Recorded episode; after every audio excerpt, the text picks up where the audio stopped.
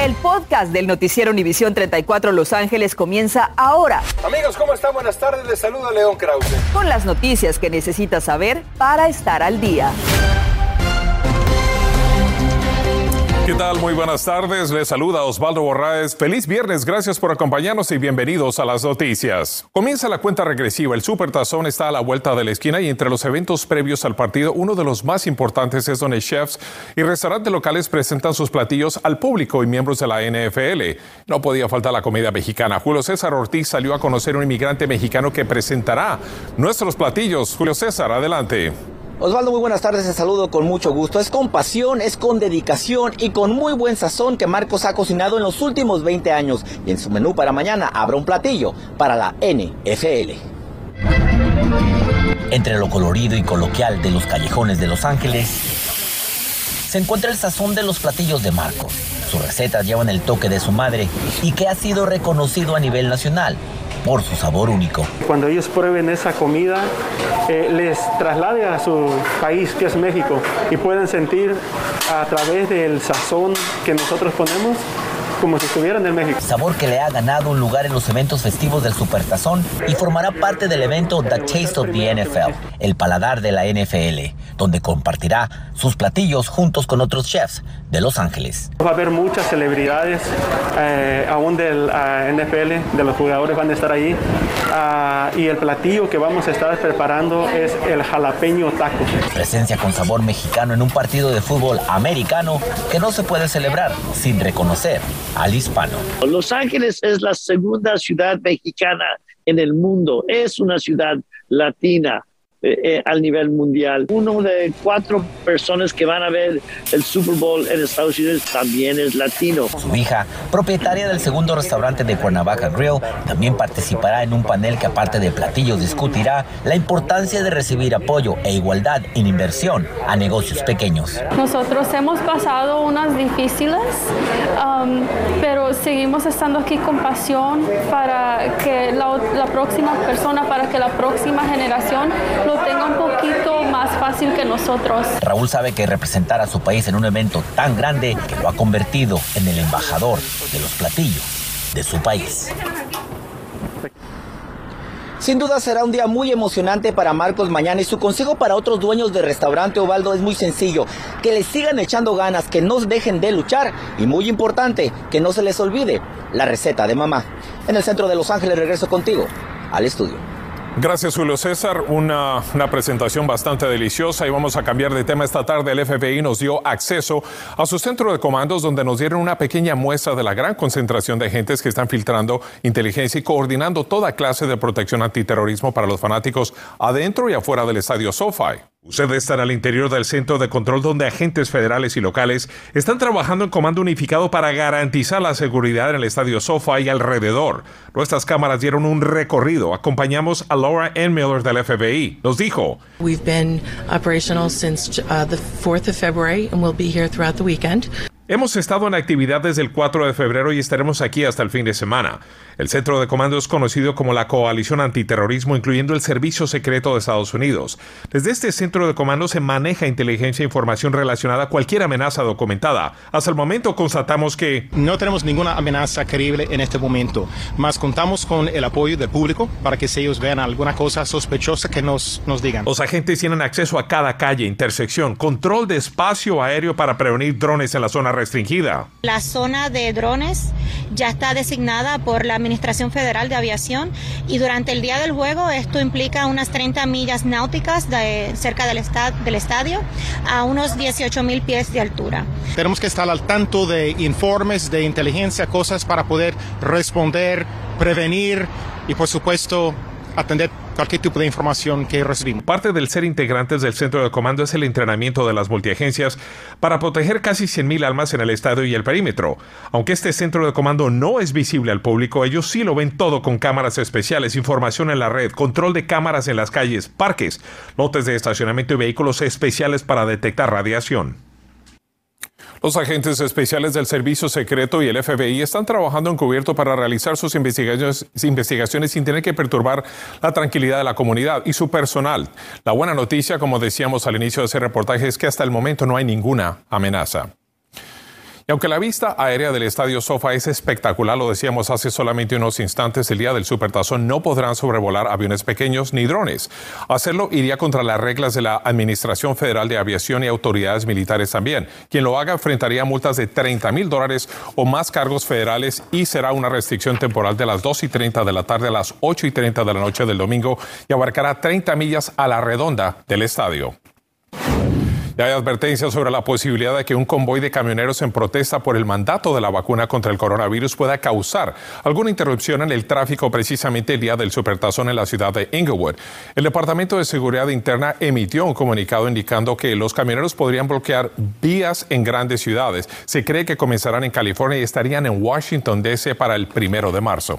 Y nos vamos de inmediato eh, con el segmento del clima. La ola de calor continúa todo ese fin de semana, incluyendo el día del Supertazón, algo que pudiese romper un récord. Así que para informarnos sobre estas temperaturas haciendo récord, Yara La Santa con toda la información.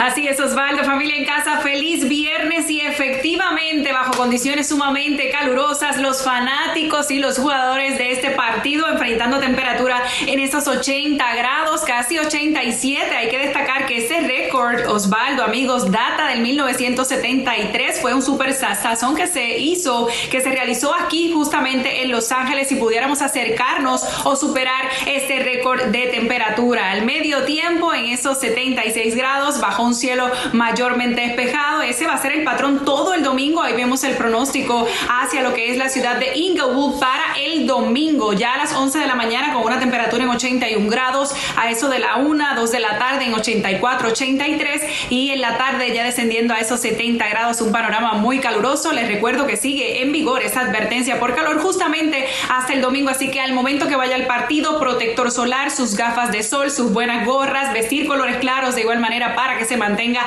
fresco ante estas altas temperaturas. Aparte de la alerta por el calor, que ahí la vemos, temperatura en los 90, también se activa nuevamente la de los fuertes vientos, al menos hasta mañana a la una de la tarde. Pero vienen cambios, de eso hablamos en instantes, no se vayan.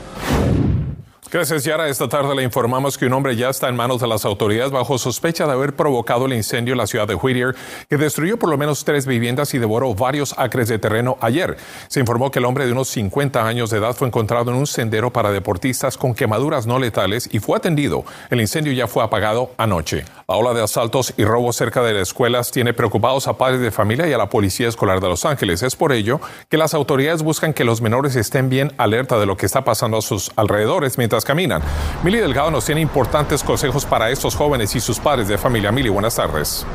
Buenas tardes, Osvaldo. Es un acto deplorable. Estamos hablando de menores de edad que están siendo golpeados y amenazados y todo por querer quitarle su teléfono celular u otros objetos de valor. Mi hija la vez pasada aquí atravesando la calle le, le quisieron arrancar la cadena. En las últimas semanas, cuatro estudiantes de la secundaria Fremont en el sur de Los Ángeles fueron asaltados en incidentes separados, despojados de su teléfono celular y de otros objetos de valor, pero no sin antes ser golpeados y amenazados. Por le dije a mi esposo, pues vamos por los niños porque da pena, pues da miedo. Están usando cuchillos, están usando, usando pistolas contra nuestros estudiantes. En otro hecho similar, el pasado 2 de febrero, un asalto a dos estudiantes en el área de Melrose encendió las alertas. Ante esta ola de robos en zonas cercanas a escuelas, agencias del orden unen esfuerzos para dar un mayor patrullaje. Pero la preocupación del sargento Pérez es que una vez capturados los supuestos ladrones, las sanciones son mínimas. Muy difícil que el fiscal um, quiera hacer algo. Gente está tomando ese tipo de riesgo porque saben que no hay consecuencias. Pero ¿quiénes son estos delincuentes? ¿Se trataría acaso de una misma banda delictiva? Y hay otros que quieren tomar ventaja o oportunidad, pues dicen, si lo pueden hacer ellos allá, nosotros lo vamos a hacer acá.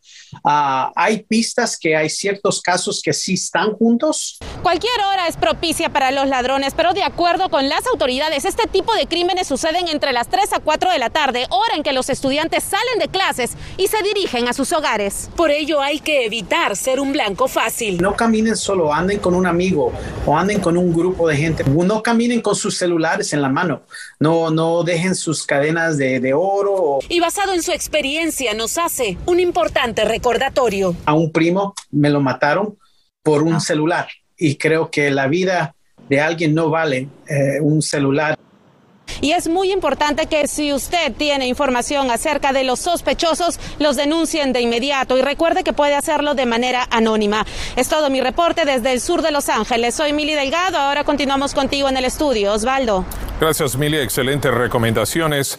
Pasamos a importante información para usted sobre la pandemia del coronavirus. Las hospitalizaciones en el condado de Los Ángeles bajan de 2.500 por segundo día y esto nos acerca más a la eliminación de las mascarillas. Hoy hay 2.307 pacientes en hospitales, 157 menos que ayer y para dejar de usar el cubrebocas en exteriores se deben mantener menos de 2.500 por siete días consecutivos según las autoridades de salud. Hoy se reportan 75 muertes y 5.610 nuevos contagios. En cuanto a las vacunas contra el coronavirus, reguladores de salud federales retrasaron una reunión de revisión de la vacuna de Pfizer para niños menores de 5 años prevista para la próxima semana. Indicaron que es porque necesitan revisar más información sobre esta vacuna, que sería una muy pequeña dosis de la dosis normal. Lo mantendremos informados al respecto. En instantes existe un programa que ofrece 2.500 dólares a los vendedores ambulantes en California que serán distribuidos. Le tenemos esa importante información. Y también hay ayuda económica disponible para pagar las cuentas de electricidad de las personas afectadas por la pandemia. Te tendremos los detalles. Y el oro verde mexicano dice presente todo este fin de semana que se celebra el Supertazón.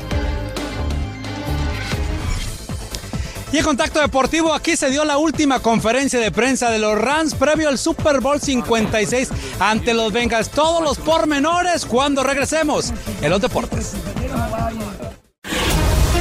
Estás escuchando el podcast del noticiero Univisión 34 Los Ángeles. Gracias por continuar con nosotros. Los vendedores ambulantes en California que han sido afectados económicamente por la pandemia tendrán ayuda económica. La Oficina de Desarrollo Económico de California indicó que existe un programa que cuenta con un fondo de 50 millones de dólares que se distribuirán a vendedores ambulantes y dueños de microempresas. Y se especificó que se otorgarán 2.500 dólares a cada comerciante sin importar la pérdida económica que haya tenido. El alcalde Eric Garcetti y el Consejo de la Ciudad de Negocios de Los Ángeles lanzaron hoy la iniciativa RAMP, o Mercado de la Alianza Regional para Adquisiciones, que tiene como objetivo simplificar el proceso para que las empresas de todo tipo logren contratos con la Ciudad de Los Ángeles, especialmente para empresas pequeñas locales y que pertenecen a minorías y mujeres. En el primer año, RAMP contará con más de 10 mil millones de dólares para asignaciones. Y ahora Hablemos de las superestrellas del Supertazón que se jugará el domingo en el Estadio Sofa. Sin duda, una de las más grandes estrellas es el aguacate mexicano para hacer ese delicioso guacamole que los aficionados al fútbol americano disfrutarán durante el partido de fútbol. México exportará a Estados Unidos unas 18 mil toneladas de aguacate a la semana, pero en enero, en semanas previas al Supertazón, las exportaciones aumentaron en un 30% deliciosos los aguacates.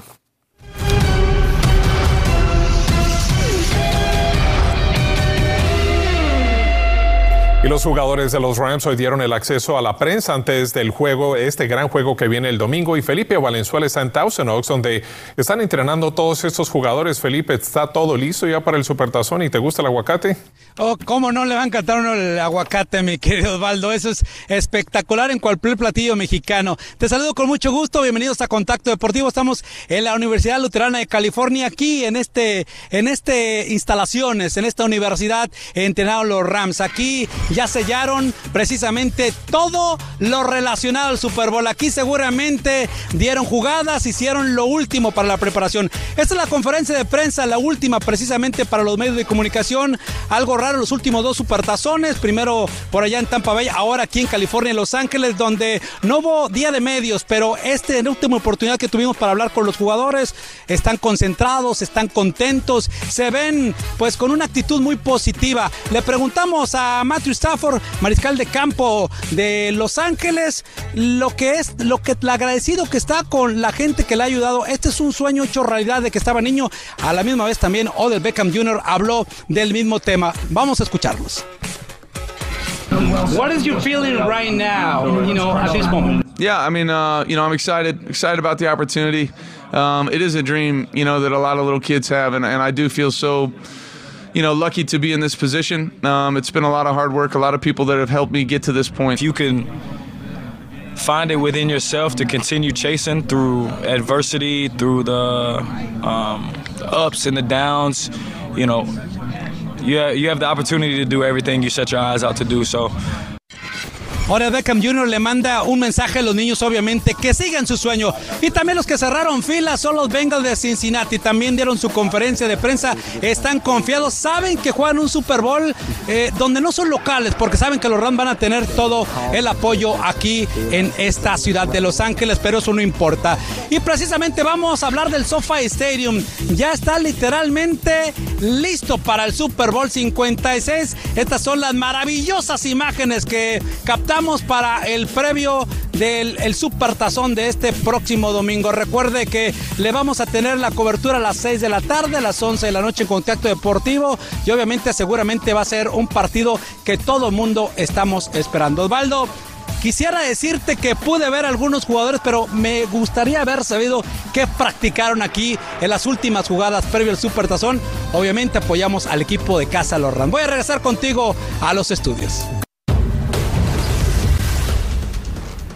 El Departamento de Servicios Comunitarios y Desarrollo de California anunció que ya se dio la aprobación final de mil millones de dólares para el programa de pagos de facturas de energía que no se han pagado durante la pandemia, buscando saldar o al menos reducir las deudas en recibos de luz de quienes han resultado afectados económicamente por la pandemia.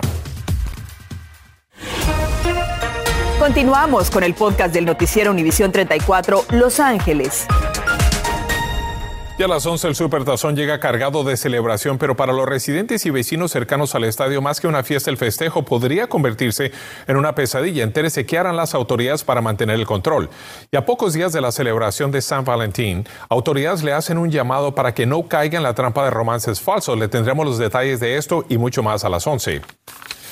Y se acerca la hora del gran partido, el Supertazón, y para miles de fanáticos que llegarán al Estadio Sofa y tenemos más información para que usted llegue bien preparado. Así que pasamos de inmediato con Felipe Valenzuela, que es lo que le espera a los fanáticos el domingo, Felipe. ¿Qué tal, mi querido Osvaldo? Te saludo con mucho gusto una vez más. Bueno, cosas interesantes para los que van a asistir, los que tienen la fortuna de ir al partido de fútbol americano y los que tienen boletos. Va a ser muy fácil y sencillo, ¿eh? No es negociable todo esto. Va a haber distribución de la mascarilla KN95 para los que no tienen mascarilla. La vacuna contra COVID la tienen que llevar para que puedan asistir al partido. Y si esas personas que no están vacunadas, mi querido Osvaldo, tienen que presentar una prueba negativa. Todo esto no es negociable ni para los medios de comunicación, ni tampoco para los aficionados. Así es que sobre aviso no hay engaño, mi querido Osvaldo, ya se lo estamos diciendo a toda nuestra comunidad latina que va a asistir al partido de fútbol americano porque esto es importante y porque la NFL se preocupa por todos estos aficionados. Así es, Felipe. Bueno, ¿y hay boletos todavía disponibles para ese partido?